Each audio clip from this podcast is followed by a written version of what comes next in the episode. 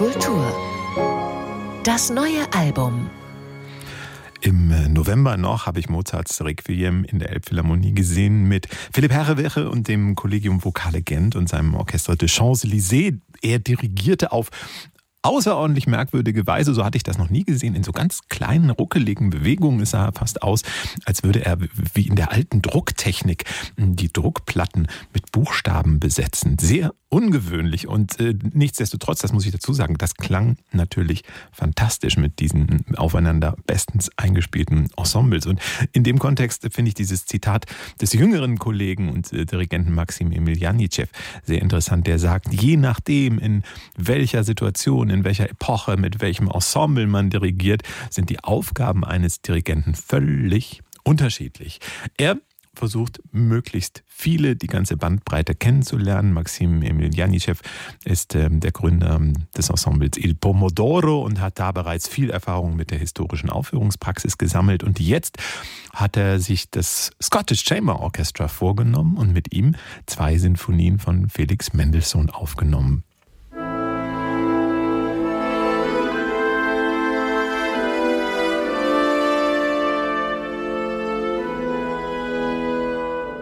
Als junger Erwachsener ging Felix Mendelssohn auf Reisen. In Italien sammelte er ebenso Inspirationen für eine neue Sinfonie wie in Schottland. Diese dritte Sinfonie, die sogenannte schottische, eröffnen das Scottish Chamber Orchestra und Maxim Jemiljanitschew auf betont schlanke Weise. Weit und breit kein Nebel, der alle Konturen verschleiert.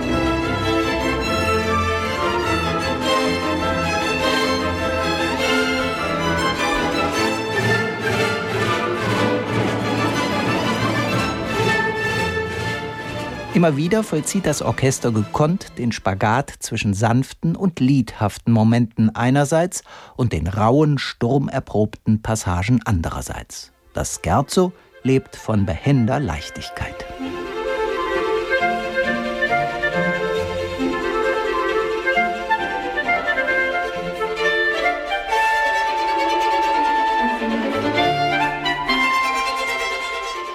In dieser Aufnahme steckt viel Glühen und Leuchten, viel Federndes, viel Vibrierendes.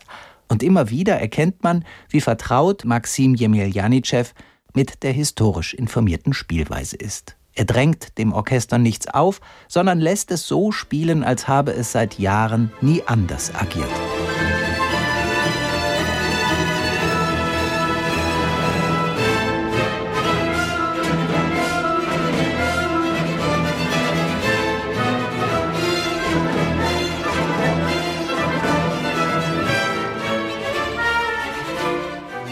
Vor allem die Holzbläser setzt Jemiljanitschew gekonnt in Szene. So entsteht innerhalb des Orchesters eine eigene Form von Kammermusik. Die Tempi sind straff, aber keineswegs übertrieben sportlich. Neben der dritten Sinfonie enthält das neue Album auch Mendelssohns fünfte, die sogenannte Reformationssinfonie, die bis heute ein wenig unter mangelnder Popularität leidet. Das hat jedoch mehr historische als künstlerische Gründe. Das Scottish Chamber Orchestra jedenfalls nimmt diese Musik in jedem Takt ernst.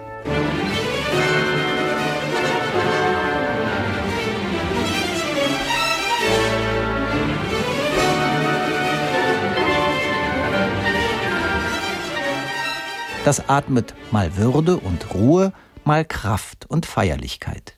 Die Gegensätze werden immer wieder in einen dramatisch überzeugenden Fluss gebettet, auch hier gepaart mit einer guten Balance der Stimmen untereinander.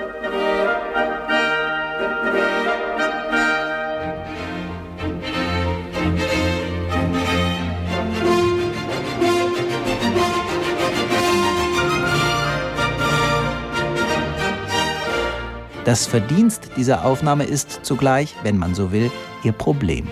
Denn in den letzten Jahren sind mehrere Aufnahmen erschienen, die einen vergleichbaren Ansatz verfolgen und die sich auf einem ähnlich hohen Niveau bewegen. Insofern ist der Erfolg dieser neuen Einspielung kein Alleinstellungsmerkmal.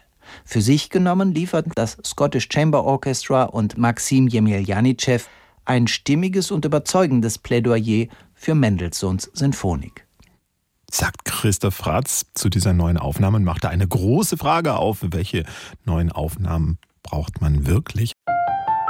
NDR Kultur